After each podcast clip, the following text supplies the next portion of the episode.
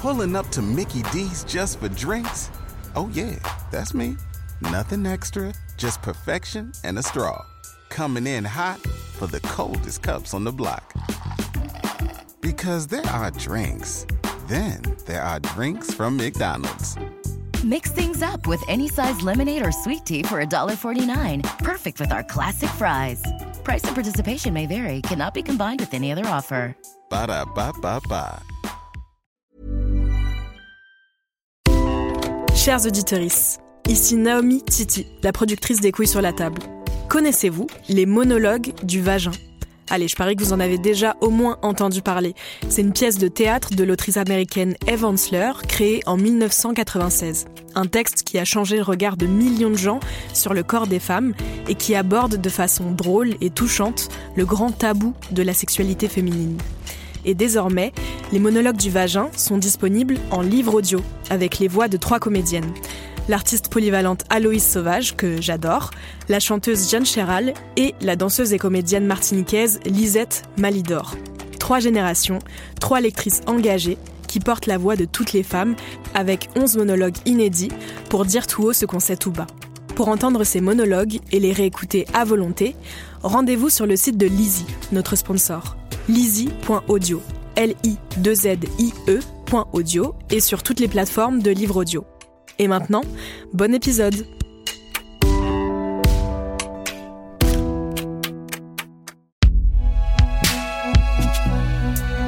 Binge audio Les couilles sur la table, épisode spécial, fête de fin d'année.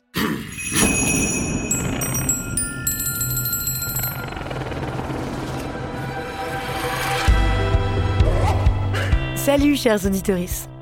Après toutes ces heures passées à faire du yoga, de la méditation et à lire sur la non-violence, j'aimerais pouvoir me sentir un peu plus sereine, calme et détachée quand je dois discuter de certains sujets sensibles. Parce que je dois bien reconnaître que la patience et la tempérance ne font pas partie de mes qualités, que je me fais souvent dépasser par mes propres émotions. En général, il faut que je commence à hurler pour que je me rende compte qu'en fait, je suis en colère. Pour tout vous dire, je me suis disputée avec tellement de monde dans ma vie que j'ai même commencé à faire un DU en gestion et résolution des conflits. C'est pas très concluant pour l'instant, je me suis déjà embrouillée avec la moitié de la promo. En plus, dès que l'hiver arrive, je me sens comme un vieux polochon. J'ai le cœur tout au fond de la rivière, je chouine, je me plains comme quoi la vie n'a aucun sens, blablabla. Autant dire que les fêtes de fin d'année sont une période pas vraiment heureuse pour moi. J'espère que ça n'est pas votre cas, chers auditeurs, et que vous vous apprêtez à manger des choses délicieuses en bonne compagnie, dans un climat serein et joyeux. Mais si jamais, j'ai pensé qu'il vous serait peut-être réconfortant et utile d'avoir un épisode pour tenter de passer ces fêtes sans émotions trop pénibles. Comment esquiver par exemple les embrouilles les plus fréquentes? Que répondre quand on entend des arguments qui nous retournent le ventre? De quoi parler avec des gens éventuellement euh, racistes, misogynes transphobes qui peuvent parfois partager une grande partie de notre patrimoine génétique? Et enfin, on vous conseillera de bonnes choses à regarder et à lire. Pour cela, j'ai invité trois personnes que j'aime et que j'admire pour leur intelligence, leur humour, leur sens de la diplomatie, leur calme et leur lucidité. Enfin, leur calme et leur sens de la diplomatie, ça dépend des contextes. Talma Desta, bonjour Salut Victoire. Naomi Titi, salut Salut Victoire. Vincent Edan, salut Salut Victoire. Bonjour et merci d'être là. Avant que je ne vous présente dans les règles de l'art, est-ce que vous pouvez juste euh, dire aux auditorices en une phrase ou quelques-unes comment vous comptez passer ces fêtes de fin d'année et euh, qu'est-ce que ça vous inspire comme émotion? Tal. Je commence. Euh, alors moi, je compte ne pas les passer avec ma famille. Voilà. Ce que je fais depuis 4 ou 5 ans maintenant. Mm. Et personnellement, c'est une, une, solution qui m'apparaît la plus enviable pour éviter les disputes ne pas s'y confronter du tout. Ne, ne, ne, ne, pas passer les fêtes de famille en famille. Exactement. Très bien. Nao euh, Naomi Titi Moi, de mon côté, vu que je suis métisse, j'ai une famille noire et une famille blanche. Et j'ai la chance d'avoir une plutôt bonne ambiance aux fêtes de famille des deux côtés. Du coup, je passe cette année euh, Noël avec euh, ma famille en Alsace. Donc, je me réjouis beaucoup, même s'il n'y a plus de neige depuis quelques années. Donc, c'est un peu moins marrant. Mais vraiment, l'Alsace, c'est l'endroit parfait pour passer Noël dans les règles de l'art. Donc, je me réjouis. Ok.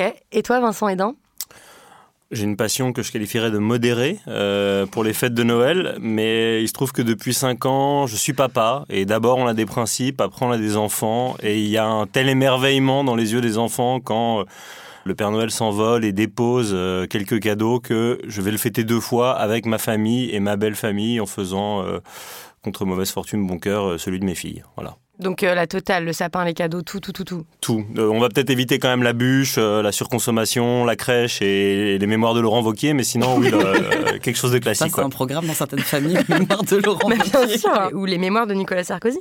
Eh bien, super. Alors personnellement, même quand j'ai été invitée chez ma belle famille, absolument adorable l'année dernière, ça me rendait quand même trop triste. Donc j'ai choisi d'aller passer quatre jours dans un ashram à Orléans.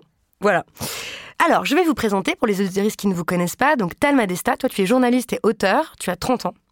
Tu es spécialisé sur les sujets de transidentité, entre autres.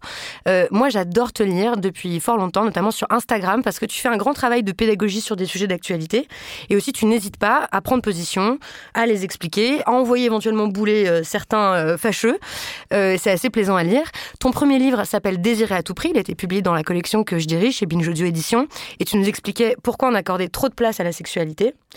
Le deuxième, absolument magnifique s'appelle La fin des monstres aux éditions La Déferlante, où là tu as raconté ta transition ou ta transitude, ce qui comprend eh ben, des conflits avec euh, des personnes proches et aussi euh, beaucoup de beauté et de liens euh, avec les autres. Naomi Titi, salut. Salut. Toi, tu es productrice chez Binge Audio, donc je vous tutoie tous parce qu'en fait vous êtes des amis. Donc voilà, ce serait vraiment. J'ai essayé ce matin ah bah, de m'entraîner à vous vous voyez. Ça va vraiment être trop bizarre. donc Je ne l'ai pas fait. Donc Naomi Titi, salut. Alors, toi, eh ben, je pense que tu es l'une des personnes avec qui je passe le plus de temps, puisque tu es ma collègue à Binge Audio, tu es productrice, c'est-à-dire que tu es en charge de superviser, d'organiser, de monter, de diffuser différents podcasts, dont Les couilles sur la table et les documentaires Le cœur sur la table. Euh, le dernier qu'on a sorti, c'est un documentaire de Lolita Rivet qui s'appelle C'est quoi l'amour maîtresse?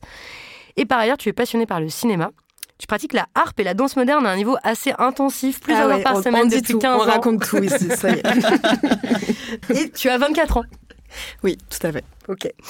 Vincent Edan, salut. Salut. Alors toi, tu es journaliste et essayiste. Tu interviews des scientifiques dans un podcast passionnant intitulé Pour que nature vive avec le Muséum d'histoire naturelle. C'est vrai.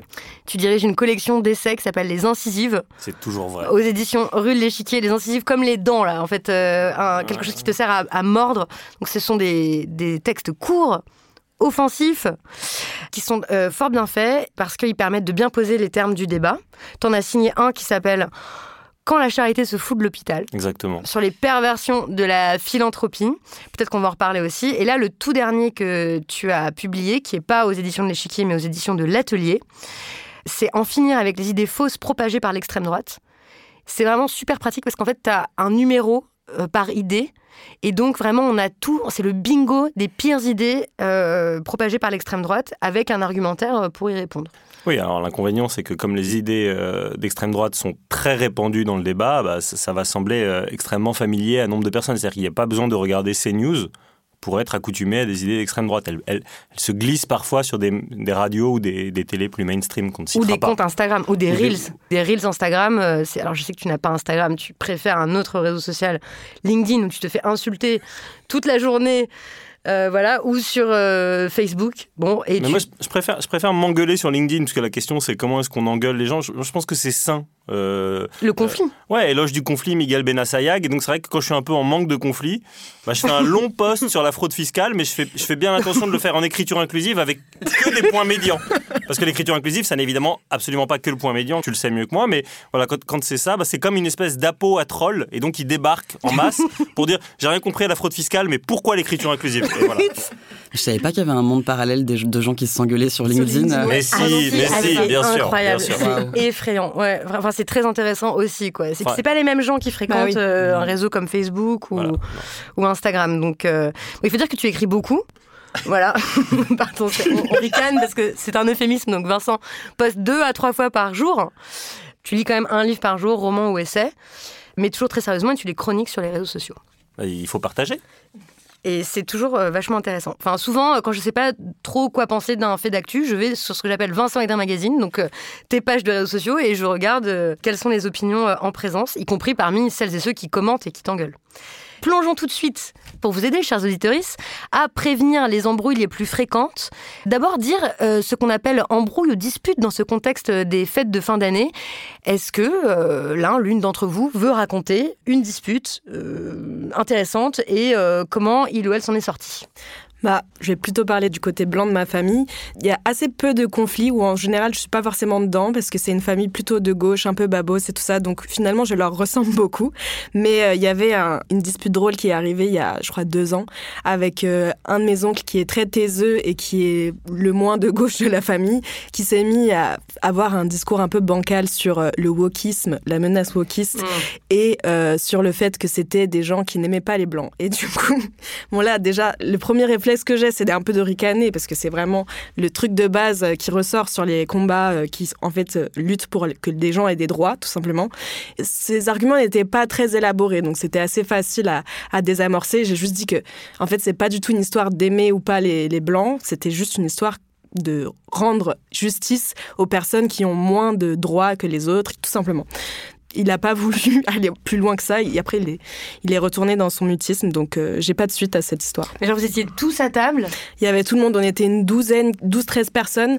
En plus, c'était vraiment au début de, de cette panique morale autour du wokisme. Et du coup, en fait, euh, les gens autour de la table ne savaient pas trop quoi répondre, même quoi penser, je pense, autour de ce débat-là. Du coup, j'étais un peu la seule à pouvoir. Je me suis défendue deux minutes et après, il a, il a rien rétorqué. Donc, euh, voilà. Oui, donc c'est resté à très basse intensité, quoi. Ok. Euh, juste euh, parce que peut-être c'est pas si clair pour tout le monde ces histoires de woke, de wokisme, euh, d'où ça vient. Donc re-rappel express, on parle de wokisme, c'est pas les woke qui ont inventé ce terme-là. D'ailleurs, personne ne se revendique vraiment comme woke en réalité, enfin plus maintenant. Mais aux États-Unis, dans les mouvements antiracistes, les militants se définissaient elles et comme woke, c'est-à-dire éveillés aux inégalités et notamment aux discriminations raciales. Et ensuite, c'est un terme qui a été repris par une sphère assez réactionnaire euh, en France, donc en disant qu'il y avait un groupe de woke, euh, que c'était euh, une idéologie, une idéologie, donc le wokisme, voilà. Et maintenant, on en fait des plaisanteries en fait du côté des personnes qui sont plutôt contre les discriminations et pour l'émancipation. Vincent, je te vois lever la main. Évidemment, c'est dans la version réactualisée de mon livre sur les idées fausses propagées par l'extrême droite. Ce qui est intéressant avec le wokisme et, et auquel Naomi a été confrontée, c'est que c'est des, des concepts qui sont martelés euh, en masse en communication politique. On parlerait de carpet bombing, on fait un tapis de bombe pour euh, étouffer l'adversaire qui sont évidemment importés par des médias réactionnaires. Donc c'était Murdoch aux États-Unis, chez nous c'est Bolloré.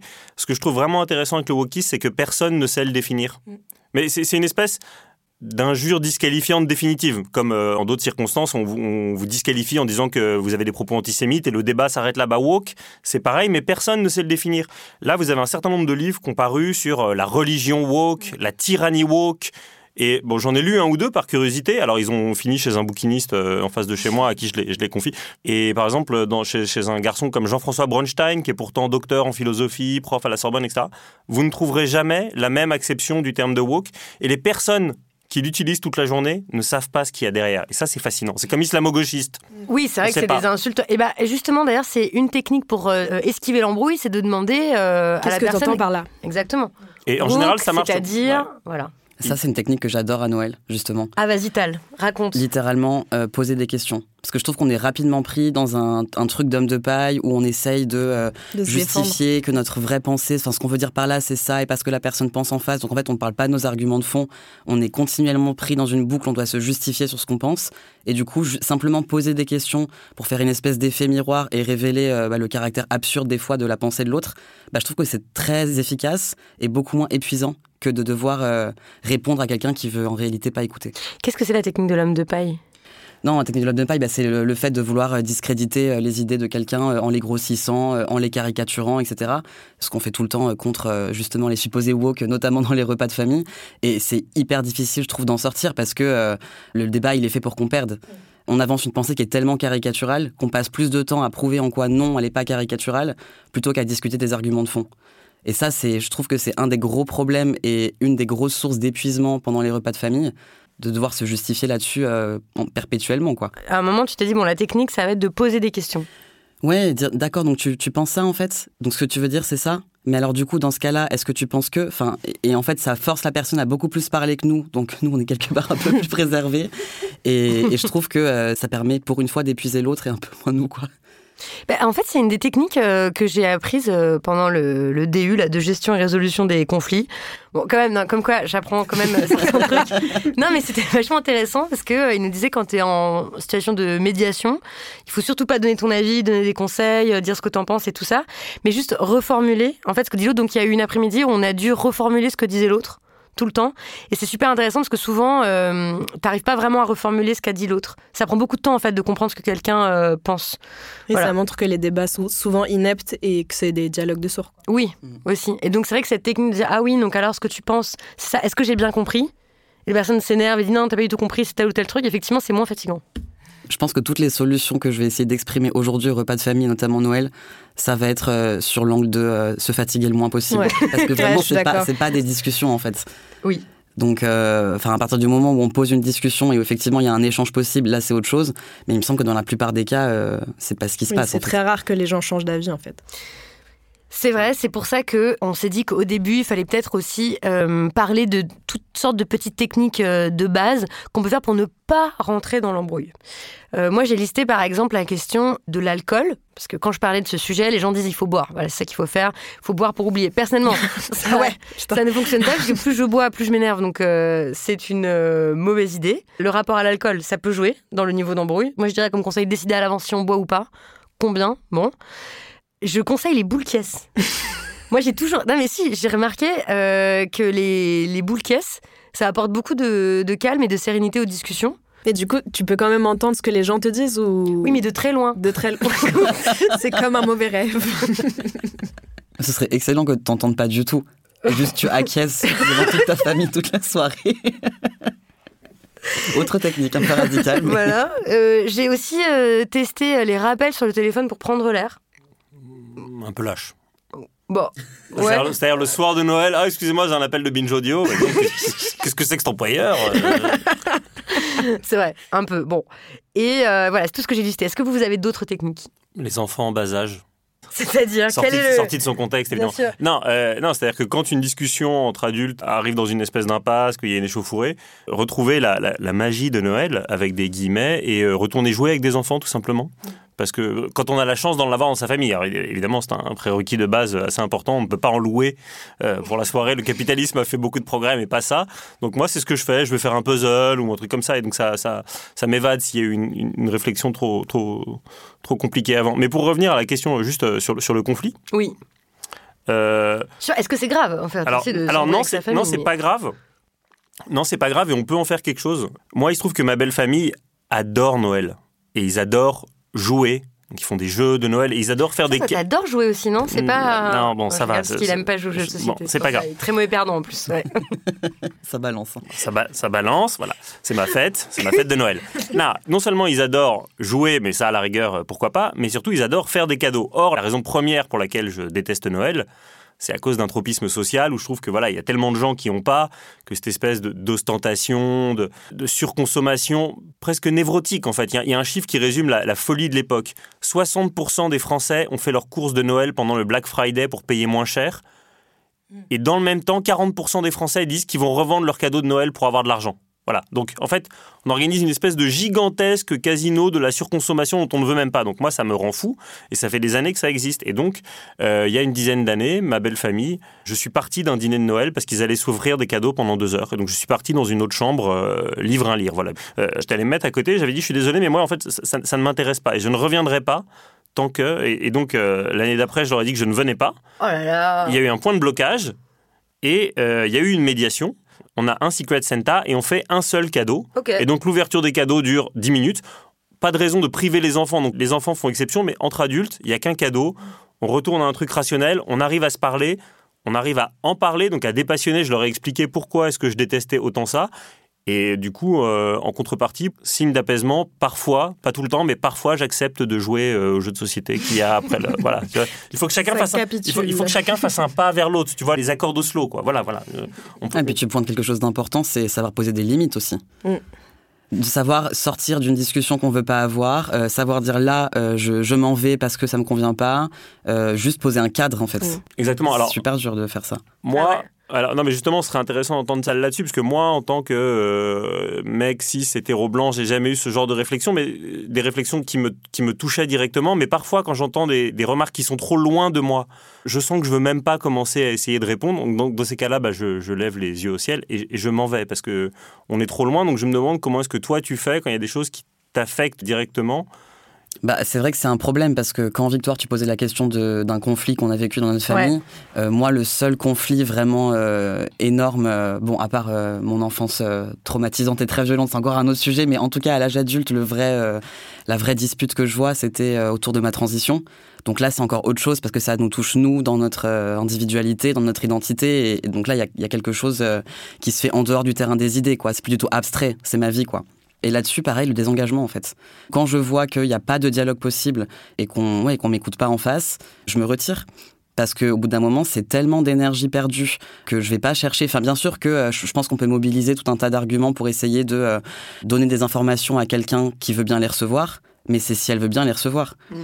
Et dans ces cas-là, effectivement, moi, ma stratégie, c'est aussi de euh, renvoyer vers des sources qui ne sont pas moi, ou alors euh, vers mon livre si je veux faire euh, un petit euh, placement de produit familial, mais bon, globalement, juste, juste vers quelque chose qui nous sort de la discussion là, maintenant, tout de suite.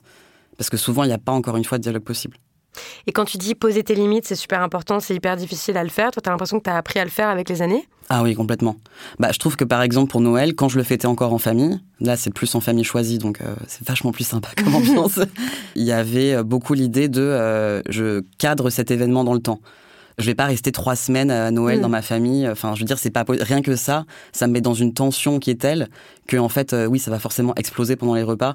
Donc savoir que euh, on fait un dîner, par exemple, et après voilà, c'est Mm. quelques heures suspendues et puis après on s'en va. Euh, je trouve que ça aide à, se- à se temporelle. désamorcer puis à désamorcer les autres en face aussi.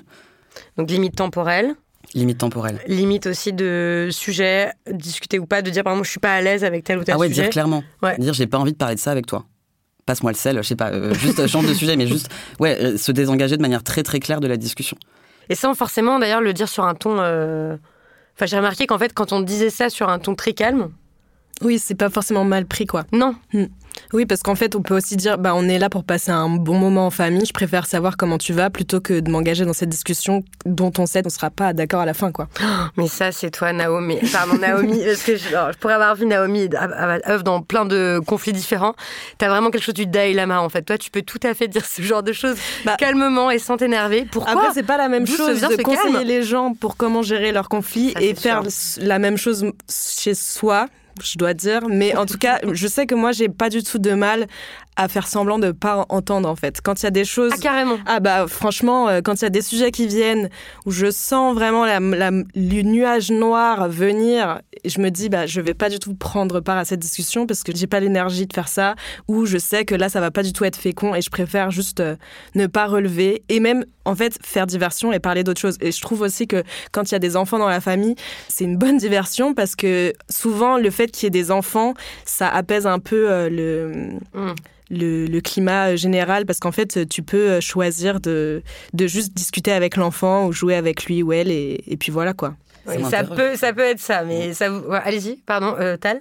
Non, non, juste ce qui m'interroge, c'est que toutes nos stratégies, euh, c'est des stratégies de dissociation un peu. C'est vraiment je suis pas là, je change de pièce, j'arrête d'écouter. je- Mais non, mais tu, tu l'as très bien dit au début, c'est les stratégies de dissociation et euh, d'économie d'énergie. Très ouais plutôt. C'est-à-dire que C'est écologique, quoi, quelque Non, mais part. sur une foule familiale, tout le monde ne pose pas nécessairement conflit. Moi, je pense à une personne avec qui il m'arrive souvent euh, d'avoir euh, effectivement une montée en tension. Bah, je trouve qu'il y, a une- il y a une forme de politesse pour le reste de l'Assemblée à éviter ça. Donc, le modus operandi qu'on a trouvé, c'est nous n'avons plus de discussion. Donc, on parle comme des petits vieux. La, mé- la météo. Ah bah, il a fait froid. euh. En vrai, voilà, on parle vraiment de choses complètement informelles ce qu'on a dans nos assiettes, le rythme de nos enfants, Ah oui. et, on, et on évite, voilà, en fait, on sait que sur tous les sujets, on va être dans une logique euh, agonistique ou pugilistique si, si, si on se lance. Donc, en fait, on ne le fait pas, c'est une forme de politesse pour les autres. Tu vois, on peut pas être la minorité qui, qui, qui gâche pour les autres. Donc, on, voilà. Mais déjà, le fait que vous arriviez à parler de ce qu'il y a dans votre assiette, euh, c'est déjà euh, le signe d'un niveau de conflictualité euh, pas si haut, parce que je me pas tourne vers chasseur Naomi dans ma famille. Voilà.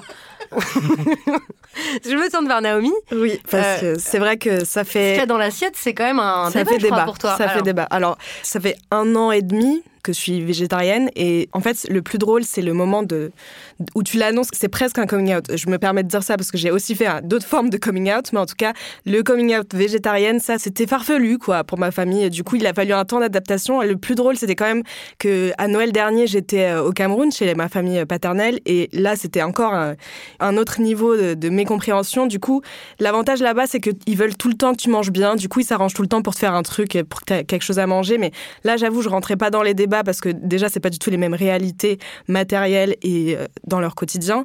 Mais en tout cas, avec ma famille en France ici, euh, maintenant, je sais que je peux répondre que quand même la viande, cause 15% des émissions de gaz à effet de serre dans le monde, notamment à cause de l'élevage intensif euh, qu'on fait pour avoir de la viande dans nos assiettes. Et du coup, moi, ça, je suis plus à l'aise avec ça, euh, avec mes valeurs. Du coup, j'ai décidé d'arrêter. Et aussi parce que, avec le temps, ça m'est devenu de plus en plus incongru de manger des êtres vivants morts, quoi. Donc voilà. Souvent, quand je dis ça, ça refroidit un peu les gens parce qu'on voit pas souvent les choses de cette façon-là. Donc voilà. Mais au moins, tu le dis et ça te. je le dis, de toute façon, je, je, dis, je mange plus de viande, donc si tu veux pas faire quelque chose que je puisse manger, bah je viens pas. je sais pas, qu'est-ce que je vais te dire? Ou sinon, tu me dis à l'avance pour que j'amène moi-même mon plat à manger. Après, c'est une bonne strate aussi, du coup, de ramener soi-même des plats en disant, voilà, comme ça, je fais, je fais, goûter à tout le monde. Euh, et ça vient apporter un, quelque chose de, de convivial là où les gens voient beaucoup de je sais pas, d'individualisme ou un truc un peu autarcique en fait d'être végétarien. Bah, là, ça va être la stratégie ce, Noël. Pour la première fois, euh, il y a mon amoureuse qui va venir fêter Noël avec nous, avec ma famille alsacienne. Donc, elle va venir un peu avec une offrande qui est un rôti végétarien. on va voir ce que ça donne. Ça, c'est un truc qui a changé euh, dans la grammaire, dans les invitations récentes. Maintenant, on, se demande s'il y a des intolérances ou des. Et, et vraiment, en fait, la viande, enfin, tu vois, tu as, bien fait de rappeler les émissions de CO2, mais moi, quand on me, quand on me saoule sur la viande, j'en mange encore un peu et trop, et pourtant je sais, hein, mais j'arrive pas à, passer le cap. L'argument pour moi qui est massif, c'est que euh, deux tiers des terres arables en Europe sont exploitées pour élever des céréales qui vont nourrir des animaux, qu'on va tuer. Donc, bon, enfin voilà, donc si on veut bien manger dans le monde, il faut arrêter de manger de la viande, c'est tout. Ou au moins diminuer. Quoi. Enfin, il faut diminuer par quatre. Oui, c'est ça. Mais même souvent, en fait, c'est comme s'ils prenaient personnellement le fait que moi, je ne mange pas de viande. Et c'est ça qui est assez euh, fascinant à voir. C'est pour ça que souvent, je les rassure en disant, mais tu fais ce que tu veux, mais moi, je mange plus de viande. Et puis voilà, quoi. Enfin, on va pas en faire tout un fromage. Par ailleurs, je mange toujours du fromage, mais ça, c'est encore une autre question.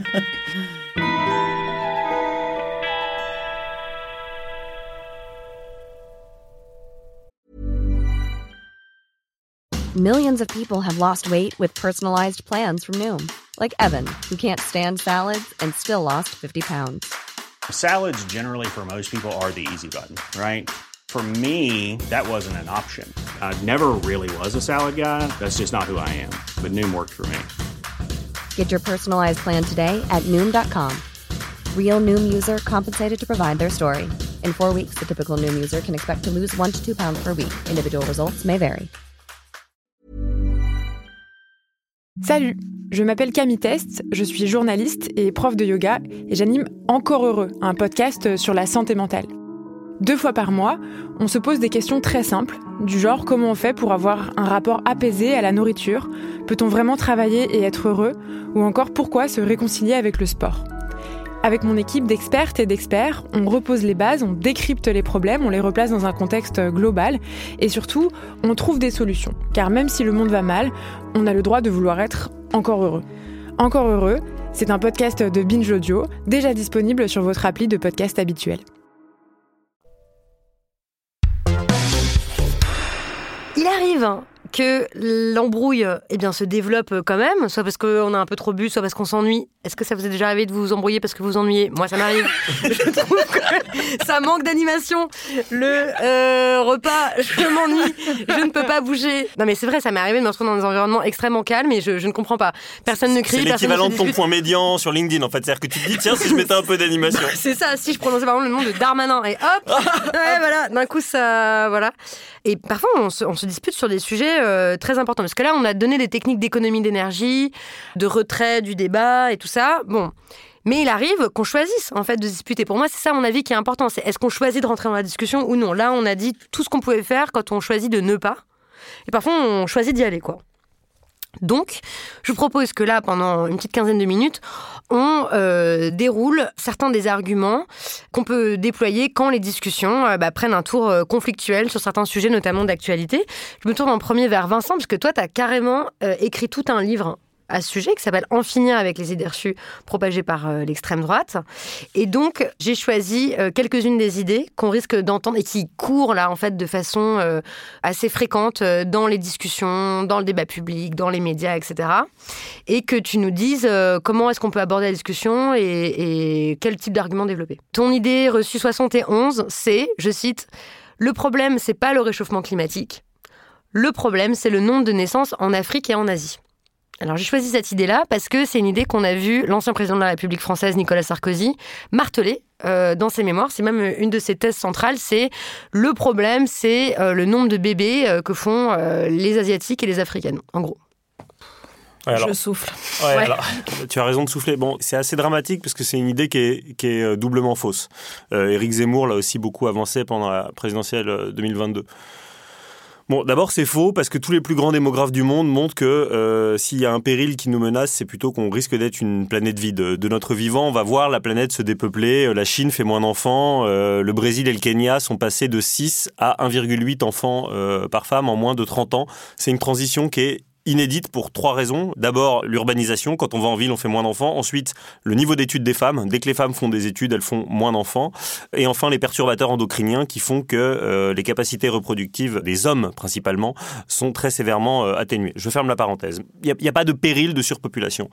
Ensuite, cet argument, il est proprement dégueulasse. Bon, c'est ce qu'on appelle du racisme écologique. On nous explique que nous, on se comporte bien parce que nous, on est en train de baisser nos émissions de, de CO2 en Europe. Mais vous avez vu les Africains, là, etc. Bon, c'est prendre le problème pas seulement à l'envers, c'est ne rien comprendre à ce qui se passe avec le dérèglement climatique.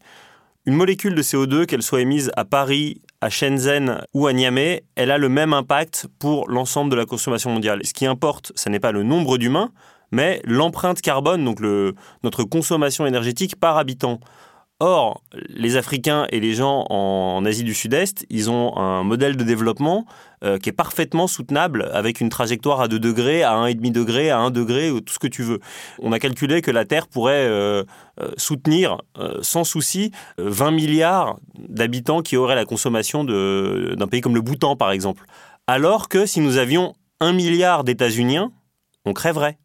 Enfin, ou si on avait, je sais pas moi, 500 millions de, de Dubaïotes, on crèverait. C'est ça le problème. Et donc effectivement, c'est du racisme environnemental et c'est prendre le, problème au, mauvais endroit. Et deuxièmement, effectivement, quand ils disent nous en France, on a fait des gros efforts et on mm. est propre, c'est faux parce qu'on est propre sur ce qu'on appelle le, scope 1, c'est-à-dire nos émissions euh, chez nous, mais évidemment, il y a toutes les émissions importées et on est propre parce que notre électroménager et nos vêtements ne sont pas produits en France et on oublie de dire que voilà. Les émissions importées, juste pour préciser euh, ce que c'est, c'est le fait qu'en fait, comme toute la production euh, industrielle, même de tous les objets qu'on utilise, l'électroménager, les vêtements, etc., en fait, ça n'est plus produit en France ni même en Europe. C'est produit bah, en général en Chine et ça, c'est très producteur d'émissions de gaz à effet de serre et donc on le prend pas en compte en fait quand on calcule nos propres émissions, c'est ça? Bah Oui, donc nous on a l'impression d'être euh, vertueux et propre, mais on, est toujours aussi sale et on est même encore plus sale qu'avant parce qu'on est suréquipé, on a trop de téléphones, on a trop de voitures, euh, je veux dire trop de vêtements, trop de vêtements et on se fait cette espèce de mythe de nous on est en train de devenir propre. Vous savez, il y a des trucs partout, des pubs euh, zéro carbone. La Tesla serait une voiture propre. Je vois pas en quoi le fait d'avoir deux tonnes de métaux rares euh, et lourds avec une batterie de 500 kilos, c'est quelque chose de propre. Oui, il y, aura pas de pétrole dedans à l'intérieur, mais c'est une catastrophe. Et toutes ces terres, elles ont été extraites des sous-sols africains où elles laissent une pollution euh, indélébile pour les, pour les cours d'eau. Donc non, enfin voilà, cette idée, elle est évidemment fausse, elle est raciste et elle est très dangereuse. Ça montre bien que la nouvelle extrême droite ne comprend pas ce qui se passe avec le dérèglement climatique ou fin de ne pas le comprendre. mais, mais c'est tous les mêmes. Trump, Bolsonaro, Milley la semaine dernière qui a été élu en Argentine. président argentin, Voilà, ils expliquent qu'effectivement le dérèglement climatique c'est un truc qui nous est importé par les Chinois, etc. Mais c'est faux. Deuxième idée fausse au cas où on s'embrouille quand même. Tal, je me tourne vers toi on voit ces dernières années vraiment une panique morale autour des personnes trans. Et de la transidentité, donc avec des clichés quoi qu'on voit se propager. Alors on en a traité quelques-uns dans l'émission. Je pense à il y a une émission de guide de survie à l'été où on traite un certain nombre de ces questions-là. Chez Binjodo, il y a plein de programmes aussi qui s'en occupent. C'est disponible sur internet. Mais là, en lisant tes derniers travaux, j'ai vu que tu faisais remarquer que c'est dans le domaine du sport, notamment, que ça a l'air de se répandre. Et c'est vrai que comme la France va accueillir les Jeux Olympiques, donc on va voir de plus en plus de polémiques autour de la place des personnes trans dans le sport. Euh, est-ce que tu peux nous faire le point sur euh, les idées reçues euh, les plus courantes qu'on risque d'entendre, peut-être dans les fêtes de famille et au-delà? Ouais, bah c'est vrai que euh, pour replacer ça dans le contexte anti-trans général, euh, c'est les, trois plus grands arguments qu'on voit toujours défiler, c'est la question des, personnes trans et du sport, la question des détransitions, avec euh, le futur scandale sanitaire majeur à venir, avec cette vague de personnes qui vont finir par détransitionner parce qu'elles étaient juste poussées initialement par les réseaux sociaux. Par une propagande Par, la par le lobby LGBT. bah, comme les woke, quoi, le référent vide de, du lobby de, je sais pas, enfin, où sont-ils, qui sont-ils, personne ne sait, quoi. Et euh, la question des mineurs trans, évidemment, parce que euh, faut protéger les enfants et la famille, euh, c'est très important. Et sur la question des personnes trans et du sport, oui, ça a commencé en fait avec Lia Thomas, donc nageuse trans qui a été la première à gagner un titre universitaire aux États-Unis. Et ça a fait un tel tollé que la fédération de natation a décidé d'interdire aux femmes trans de concourir dans, dans la catégorie femmes, alors qu'on parle de la première femme trans qui gagne un titre enfin pas la millième, la première, et un titre universitaire. Enfin, elle n'a pas gagné les JO, quoi. Donc ça part vraiment de micro-polémiques comme ça. Euh, pareil, la première femme trans euh, qui a été euh, qualifiée pour les Jeux Olympiques, c'était Laurel Hubbard en 2021. Elle est haltérophile. Et bon, pareil, tout le monde se disait, mais c'est injuste, les avantages des femmes trans sur les femmes cis vont les amener à gagner toutes les compétitions, etc. C'est la seule de la compétition qui n'a même pas réussi à soulever une barre.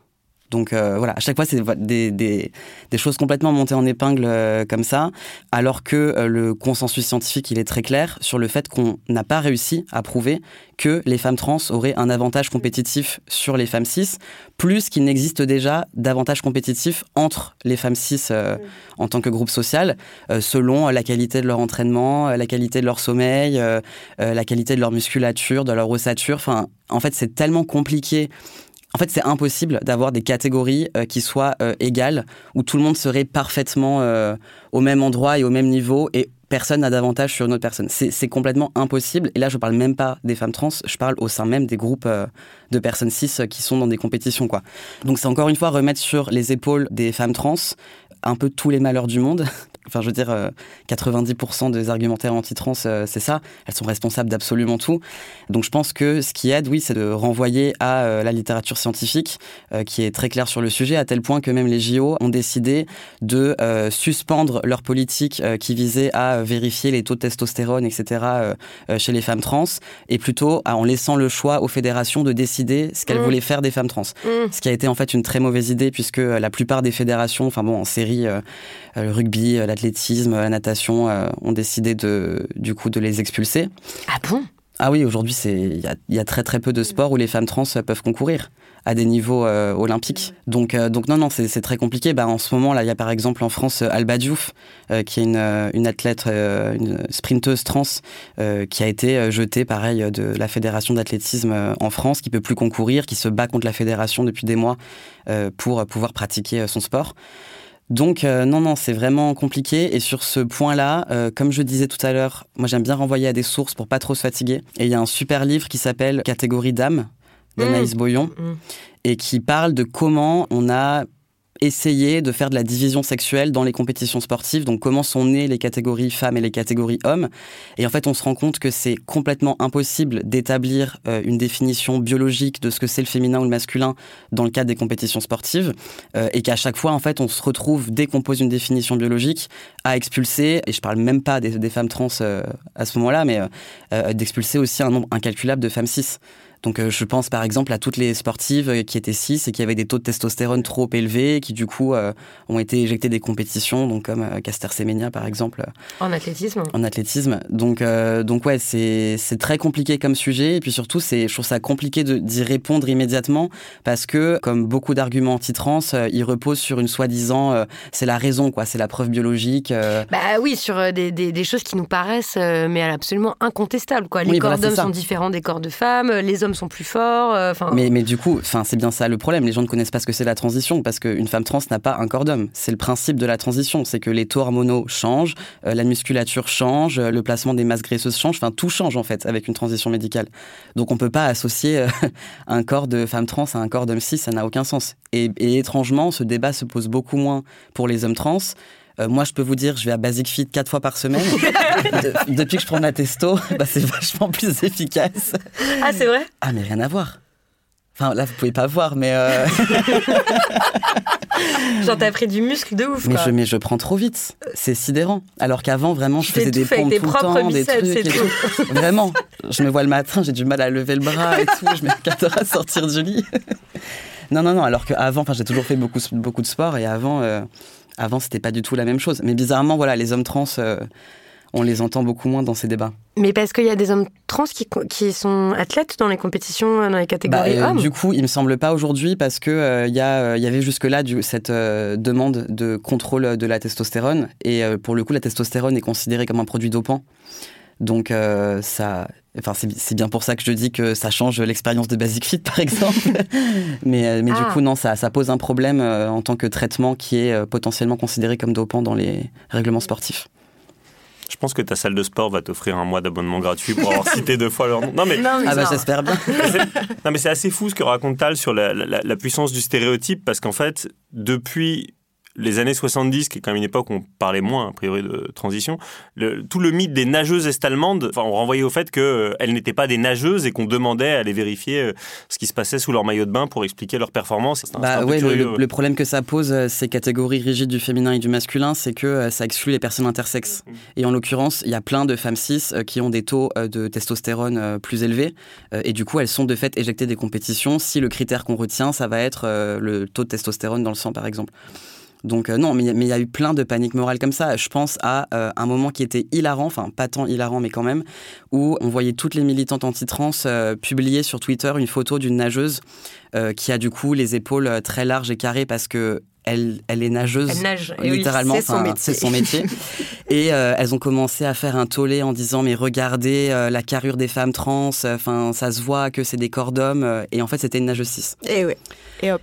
Donc euh, mais voilà, mais c'est pas. Enfin je veux dire. Inchep, là, je me rappelle de cet influenceur très très suivi hein, sur les réseaux sociaux il y a un an maintenant, qui avait dit qu'on devrait interdire aux femmes trans de concourir au, à des sports de, de combat parce que euh, bien sûr que euh, les femmes cis en face avaient aucune chance.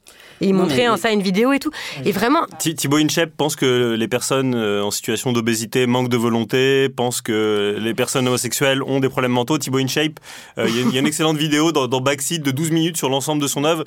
Thibaut Inchep mériterait d'être euh, voilà l'idée 72 de mon livre je, l'ai découvert un peu sur le tard mais Thibaut Inchep a des, des, gros problèmes. Oui mais il est très très suivi. Oui. Et donc je pense à vous chers auditeurs qu'il y avait certainement des personnes dans votre entourage qui regardent des vidéos de Thibaut Inchep ou qui regardent plus généralement des tas de vidéos euh, fitness et musculation et, et, souvent qui flirtent avec euh, le masculinisme voire qui sont carrément dedans.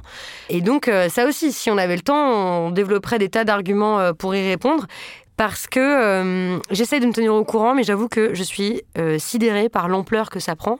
C'est-à-dire que dans les podcasts les plus écoutés actuellement, euh, eh ben, il y a des podcasts de personnes notoirement masculinistes, misogynes, voire néofascistes. Hein. Je pense à Julien Rochdy, à, à comment il s'appelle le, le, le, Raptor, là, le, voilà, c'est dans... Raptor dissident. Raptor dissident. Raptor dissident, Papacito, bien sûr. Bah, moi, j'essaye, euh, quand je suis en voiture avec mon amoureux, on écoute les dix premiers épisodes dans le top de Spotify. et donc, ça en fait partie. Donc, on écoutait ça l'autre jour. Ce qui m'a bien servi lorsque j'ai fait mon stage de survie il y a quelques semaines, car j'ai été faire un stage de survie. Mais un truc en mode tu te roules dans la boue et puis tu sautes sur des rondins de bois. Et enfin, c'est comme ça que c'est un truc euh. un peu bootcamp et tout. Non, non, mais en vrai, c'est hyper utile. Franchement, j'ai adoré faire ça. C'était super intéressant. T'apprends à faire du feu sous la pluie. Euh, T'apprends en fait à comment réagir euh, en situation euh, bah, de, de survie. Imaginons par exemple que tu sois parti faire une randonnée euh, une journée, quelqu'un se blesse dans ton groupe, les secours peuvent pas arriver. qu'est-ce que tu fais? Franchement, moi, je trouve ça super intéressant. Ça t'engage en fait à réfléchir à bah, la façon dont tu te prépares, euh, aux problèmes qui, à anticiper les problèmes qui pourraient arriver pour que ça ne devienne pas des gros problèmes. Donc typiquement, bah, pas, des trucs qui paraissent évidents, hein, mais prendre de l'eau, suffisamment d'eau avec soi. Moi, j'ai appris à, à comment trouver de l'eau, comment la rendre potable, enfin des choses comme ça. Mais c'est vrai que lors de la nuit de survie, que nous, nous passions, parce que donc le scénario c'était qu'on avait pris un sac à dos, qu'on partait pour la journée en randonnée, qu'on était bloqué et qu'on devait passer la nuit sur place. Donc la question c'était qu'est-ce que vous avez mis dans votre sac à dos et comment faire pour construire un abri et faire du feu. Donc j'étais dans une équipe avec un gars. En plus, j'avoue que j'ai un peu insisté pour être dans son équipe parce qu'il était vraiment très doué avec euh, son couteau, sa hache, il savait faire plein de trucs et tout. Mais. Euh... mauvais là. Bah, en même temps, c'était vraiment intéressant parce que euh, une autre bulle, une autre bulle euh, que la nôtre, une autre bulle euh, que la mienne, et donc. Là, si on comprend bien, du coup, c'est la bulle survivaliste, qui est quand même pas la plus bah, facile alors des bulles. Pas vraiment, c'était pas vraiment survivaliste. En l'occurrence, lui, il regardait beaucoup de reels sur Instagram. Du coup, c'est super. Il continue de m'en envoyer là après le séjour. il m'envoie tous les reels masculinistes possibles, imaginables. Comme ça, je suis bien au courant avec des discours vraiment lunaires. Donc, il m'a expliqué, par exemple, longuement pourquoi les femmes qui n'avaient pas d'enfants, c'était comme parce qu'il s'occupe beaucoup de vaches, donc il voit bien que les vaches qui n'ont pas de veau, elles sont malheureuses. Donc les femmes qui n'ont pas d'enfants, c'est un peu la même chose. Donc j'ai vraiment passé une nuit de comparer les femmes à des vaches. Exceptionnelle. Vraiment, c'était. Euh, non mais je rigole, mais pas du tout parce qu'on a on a discuté de bonne foi. Et euh, j'imagine que tu n'as pas expliqué euh, le, ton podcast, euh, ton angle dans ton podcast. bah, Ah, tu l'as fait Justement. Et d'ailleurs, au tout début, il y en a un qui m'a dit Ah, la masculinité, j'adore, mais du coup, tu dois bien connaître Papacito, Julien Rochdy et tout ça. j'étais là. Pas alors, dans le sens que tu crois. Eh ben, alors, j'étais là, oui. Eh ben, si, c'est des objets d'étude. voilà, ben, j'ai dit oui, oui. Je dis Mais pourquoi toi, tu aimes bien Et ah, moi, j'adore, je suis tout ce qu'ils font et tout. Et donc, je me suis dit Ouh là là, bon, voilà. Mais c'était quand même très intéressant. Mais j'avoue que j'étais désarçonnée et c'est pour ça que c'était intéressant, voilà, parce que j'étais désarçonnée face à certains des arguments. Par exemple, les vaches, j'avais pas vu venir, tu vois.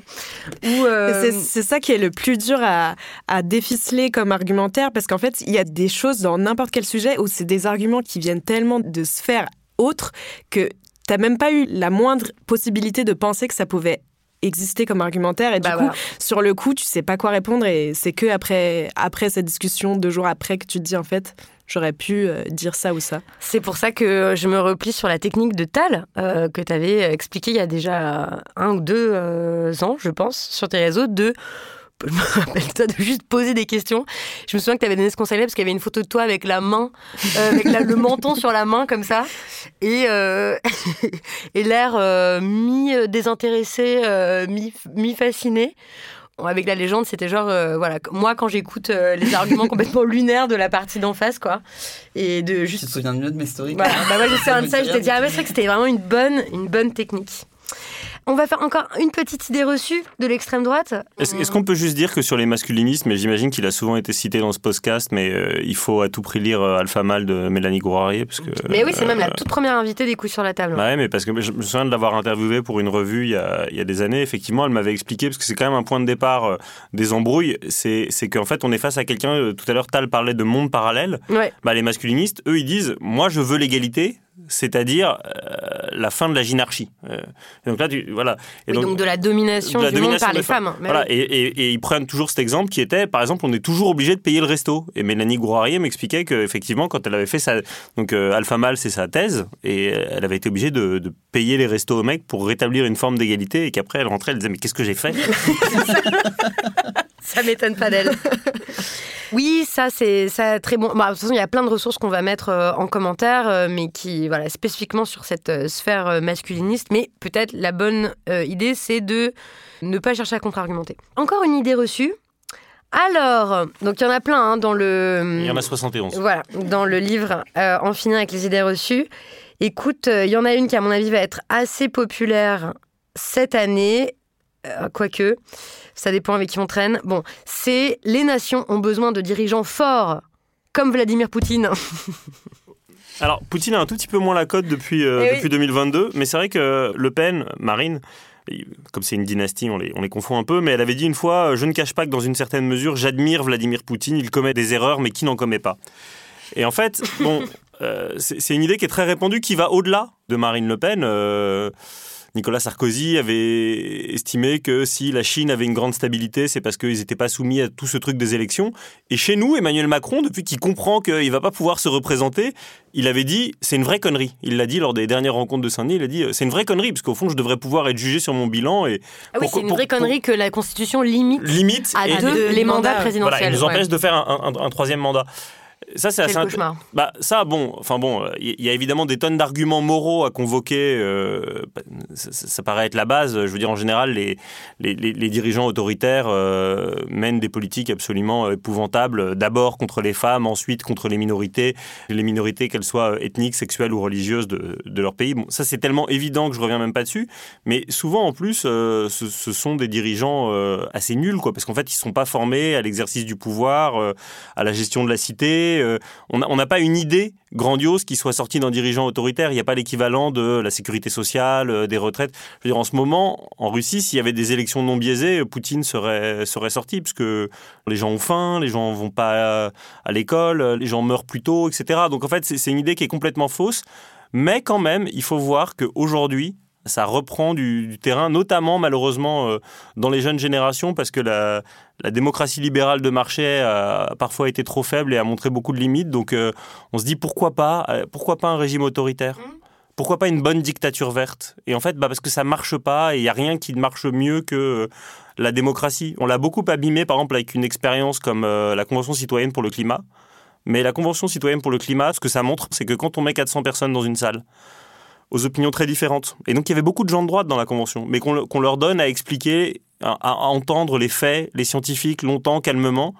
Ils arrivent avec des décisions qui sont plus radicales que ce que nos propres dirigeants démocratiquement élus sont prêts à proposer. Eux, ils avaient proposé la fin de la 5G, 100 km sur les autoroutes, la fin des SUV, etc. C'est Macron qui l'a vidé de sa substance. Mais il faut faire confiance à la capacité des peuples à s'auto-réguler. En revanche, ni Dieu, ni Sauveur suprême, euh, ni etc. Euh, rappelons juste la Convention citoyenne, donc c'était ce groupe euh, créé en 2019. Suite aux révoltes des Gilets jaunes, euh, bah, lors des états généraux qu'on avait suivis, il y avait eu des doléances et il y avait un certain nombre de militants, militantes, dont Cyril Dion de mémoire. Enfin, c'est le plus télégénique parce que ça avait donné ce documentaire sur Arte qu'on peut aller voir sur la manière dont ça, a marché. Donc ils avaient été tirés au sort, ils ont rencontré des scientifiques pendant six mois et ils avaient élaboré un plan de route pour décarboner la France et l'adapter au, au dérèglement climatique. Et Macron n'a retenu que euh, les décisions symboliques et il en a écarté celles qui étaient vraiment impactantes. Mais c'est assez triste parce que de ce point de vue-là, il a à nouveau sapé l'idéal démocratique, alors qu'en réalité, les décisions vraiment collégiales, en général, elles permettent d'avancer. Très bien. Il y avait toute une partie de la discussion qui allait être comment esquiver euh, les éventuelles disputes et voire même retrouver de la bonne humeur et de la joie de vivre lors de ces fêtes de famille. Bon, déjà, on peut choisir de les passer avec sa famille choisie, tu disais, Tal? Oui, oui, moi c'est ma solution. Après, j'ai conscience qu'elle convient pas forcément à tout le monde, mais euh, moi j'ai acté dans ma famille de manière claire et exprimée euh, comme telle euh, que euh, les repas de famille, euh, surtout à Noël où il y a une espèce de charge symbolique énorme, bah, en fait ça nous faisait du mal, qu'on s'engueulait, que je ne voulais pas les faire et que c'était pas grave, qu'on allait se voir à un autre moment de l'année et que ce serait très bien. Et depuis que, bon, ma mère essaye quand même tous les ans, mais je pense qu'au bout d'un moment elle va finir par comprendre. Donc ouais, c'est ma, ma stratégie à moi et du coup effectivement j'arrive à remettre un peu de joie à l'endroit de Noël parce qu'avant c'était simplement un moment de l'année hyper déprimant, hyper stressant. Enfin ça m'était pas bien du tout, mais comme plein de personnes en fait. Mais là, l'idée euh, de famille choisie, c'est-à-dire qu'en fait, on, quoi, tu réunis des amis. Ouais, je, on fait un grand repas avec des potes, quoi. Ok, ouais, et donc en fait, on marque quand même quelque chose. Oui. Ouais. Ok. Ouais, ouais. Et comment on fait pour passer des bons moments euh, lors de ces euh, moments collectifs? Alors, chers auditeurs, on vous a fait des petites listes où on voudrait vous recommander des œuvres d'art, euh, peut-être même des blagues, des jeux ou des activités, des chansons. Enfin bon, on va passer ça un peu en revue.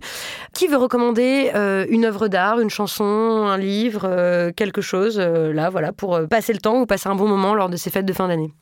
Pour revenir sur le sujet du Noël passé en famille choisie, je pense à une série qui est vraiment pas mal à regarder euh, en famille choisie, notamment je pense aux personnes LGBT. C'est une série qui s'appelle Split d'Iris Bray, qui est euh, en cinq épisodes de 20 minutes, donc ça se regarde assez vite. C'est une très belle série sur euh, un couple lesbien qui se forme avec une cascadeuse qui tombe amoureuse de l'actrice qu'elle double. C'est une série qui m'a beaucoup touchée, qui est, je trouve, très joyeuse à regarder. Donc en famille choisie, entre amis, je dirais, parce que c'est pas, il y a pas mal de scènes de sexe et je pense que c'est pas le truc le plus non, qui met très à l'aise à regarder avec euh, ses parents. C'est pas le film de Noël. non, c'est pas Mais voilà, en tout cas pour les familles choisies. Et sinon, euh, je pense à autre chose à aller voir euh, cette fois-ci au cinéma parce que moi je sais que la journée du 24 avant le réveillon, on va souvent au cinéma avec ma famille et là j'ai vu qu'il allait ressortir en version restaurée quatre films de Wong Kar-wai qui est un cinéaste hongkongais qui fait des films magnifiques. Son plus connu c'est In the Mood for Love que vous avez déjà sans doute au moins entendu parler. Si vous, si vous l'avez pas vu, c'est vraiment un très très beau film. C'est un de mes films préférés. Et du coup, là, il y en a quatre qui ressortent en version restaurée au cinéma. C'est Shunking Express, Les Anges Déçus, Happy Together et The Hand. Moi, j'ai vu que Shunking Express sur les quatre pour l'instant. Mais tu peux y aller avec des enfants et tout? Non. Peut-être pas des enfants, mais en tout cas euh, des ados, oui, très facilement. Attends, c'est pas des trucs qui durent deux heures? Non, je dis ça parce que non, j'arrive pas, pas toujours. en place. Ah ok, ok. Pas forcément. En plus, euh, Shanking Express, c'est un film qui va assez vite en termes de rythme parce qu'il y a un peu deux parties dans deux réalités différentes. Du coup, euh, c'est un très beau film à aller voir et je trouve que c'est un film qui est à la fois très artistique et très cinématographique, mais qui n'est pas non plus impossible à comprendre pour des gens qui ne vont pas forcément au cinéma tout le temps ou relou. Donc voilà, vu que c'est vraiment une très belle cinématographie à à découvrir et ça ressort, euh, bah, ce sera le lendemain de la sortie de l'épisode. Du coup, allez voir ça avec vos proches. Euh, c'est de très beaux films. Ok, donc recommandé d'aller au cinéma. D'accord, ok. Tal. Alors moi, j'ai, Œuvre ou jeu ou blague, ce que tu veux. Ouais, je suis en train de lire un livre en ce moment, mais alors du coup, je sais pas s'il est très euh, Noël friendly. c'est Israël-Palestine, la solution de point un État de Gada Karmi, qui a été traduit aux éditions La Fabrique. Et moi, juste, ça m'aide à un moment où on est complètement saturé d'informations, d'avoir des essais qui euh, envisagent des solutions, en fait. Donc c'est pas forcément le livre qui va rassembler au repas de famille, mais ça fait partie des écrits ou des initiatives qui moi m'aident à passer cette période en tant que personne juive aussi. Euh, typiquement, je pense aussi à toute la mobilisation qu'il y a. Donc c'est pas quelque chose qu'on peut offrir ou mais on peut en parler quoi.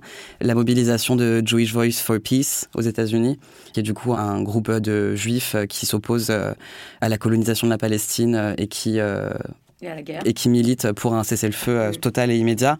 C'est vraiment ça qui tient ma santé mentale en ce moment, c'est les initiatives euh, juives euh, décoloniales aux États-Unis. D'autant plus dans un contexte où en France, la parole juive décoloniale, ou en tout cas critique du sionisme, elle est très peu audible. De, de voir voilà cet investissement massif de la lutte pour la libération de la Palestine, moi ça me donne tellement d'espoir. Donc je trouve ça très compliqué d'avoir aujourd'hui un propos qui soit juif décolonial. on se sent très seul et je pense que c'est vraiment les deux endroits en ce moment qui me font du bien, enfin notamment dans ma judéité, l'endroit où euh, ces initiatives-là existent et où des livres sont écrits pour ouvrir des perspectives. Merci. Vincent? Moi, je pense que je profite de Noël pour euh, faire de la transmission euh, de connaissances euh, donc euh, aux personnes qui sont un tout petit peu fragiles sur les sujets de féminisme. Je vais offrir un, livre qui m'a été offert à mon anniversaire, qui m'a beaucoup plu, qui s'appelle Ils abusent grave de Erel Anna et Fred Cham. Ça m'a été offert par une amie très chère. Et effectivement, c'est très efficace pour pour déconstruire. Non, on ricane parce que je n'ai pas arrêté de parler de cette, BD et j'en ai offert au moins 15 exemplaires et, à bah, chaque fois ça marche de ouf. Et bah, c'est une excellente idée. Et j'offrirai aussi euh, Mythes et Meufs de Blanche Sabat. Ouais, c'est super bien, c'est vrai. Parce que Noël s'y prête très bien parce que ça renvoie à. Enfin, c'est l'époque où on ressort tous les Disney, Blanche-Neige, etc., etc.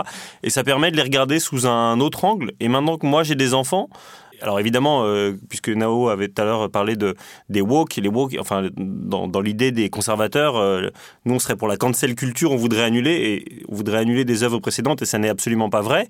Donc on les regarde, on les consomme, mais on apporte un regard critique. Et donc effectivement, bah, il se trouve que ma fille est fan de Podane. Et alors quand même, on, en discute, tu vois, parce que cette histoire de, papa qui veut épouser sa fille, c'est pas terrible. Donc euh, voilà, comme ça, il y a une mise à distance entre la, fiction et la réalité. Parfois, les livres sont chers, donc il faut profiter de Noël pour aller pour en euh, offrir, pour, en offrir et offrir plein de poches. Et donc euh, comme Tal parlait de la judéité, il y a un livre qui arrive à réconcilier absolument tout le monde. c'est j'ai vu qu'il est sorti en poche. C'est parfois la vie n'est pas sûre de Robert Bobert. Voilà ça vient de paraître en poche. C'est merveilleux. C'est une grande promesse, ça, capable de réconcilier tout le monde clair. le moment politique. Oui, non, vu le sujet, là, c'est compliqué, mais oui, non, je te, je te jure vraiment. Tu voulais dire un truc, Nao? Oui, j'ai pensé aussi à un, jeu à faire cette fois-ci, ah. vraiment avec euh, toutes sortes d'âges, euh, la famille, la famille choisie, euh, la famille de sang. Ça s'appelle Undercover. C'est un jeu auquel je joue à chaque fois avec mes frères et sœurs quand on se voit et qu'on fait des dîners. Tout le monde doit on a un mot euh, à retenir. Et dans l'assemblée, il y a une ou deux personnes qui ont un mot légèrement différent de celui des autres. Et en fait, il faut tourner chacun son tour et dire un mot qui s'approche du mot qu'on a pour essayer de un peu faire deviner ce que c'est. Et avec cette Victoire est intriguée. Est-ce que, est que, le mot peut être woke, par exemple? Et avec ce tour de table, euh, on devine qui est ce qui est undercover, donc qui a le mot légèrement différent. Par exemple, il peut y ah. avoir soit Astérix, soit Disneyland. Et du coup, à force de faire le tour de table sur le mot qui se rapproche du mot qu'on a, on devine les gens qui ont l'air un peu à côté de la plaque. et du coup, tu décides d'éliminer qui ah, c'est quand même un jeu où il faut éliminer quelqu'un, c'est bien ça. ça c'est vraiment la paix dans les familles. Et du coup, c'est très drôle parce que surtout avec des, des enfants qui, enfin, ça les qui pousse apprennent à parler. Voilà, qui apprennent à parler ou qui sont en train d'apprendre à ouvrir leur vocabulaire et tout. Bon, souvent, les, les enfants de 7-8 ans, ils sont accompagnés de quelqu'un, mais franchement, de 7 ans, elle commence à devenir hyper forte. C'est vraiment un super jeu à jouer. En Undercover. Undercover. Super. Eh bien, Merci les amis, merci beaucoup d'avoir participé à ce guide de survie aux fêtes de famille, aux fêtes de fin d'année. Et passer de bonnes fêtes malgré tout. merci à mes camarades Naomi Titi, Tal Madesta, Vincent Edin. Vous pouvez suivre Tal Madesta sur Instagram et Vincent Edin sur Facebook et LinkedIn. Moi, je vous recommande aussi de lire leurs livres et de les offrir, succès garanti. Je vous conseille aussi le premier guide de survie aux fêtes de famille, un épisode qu'on avait enregistré il y a 4 ans déjà avec Rokaya Diallo, Grace et Camille Regache. Il y a encore d'autres conseils qu'on donne dedans, très utiles.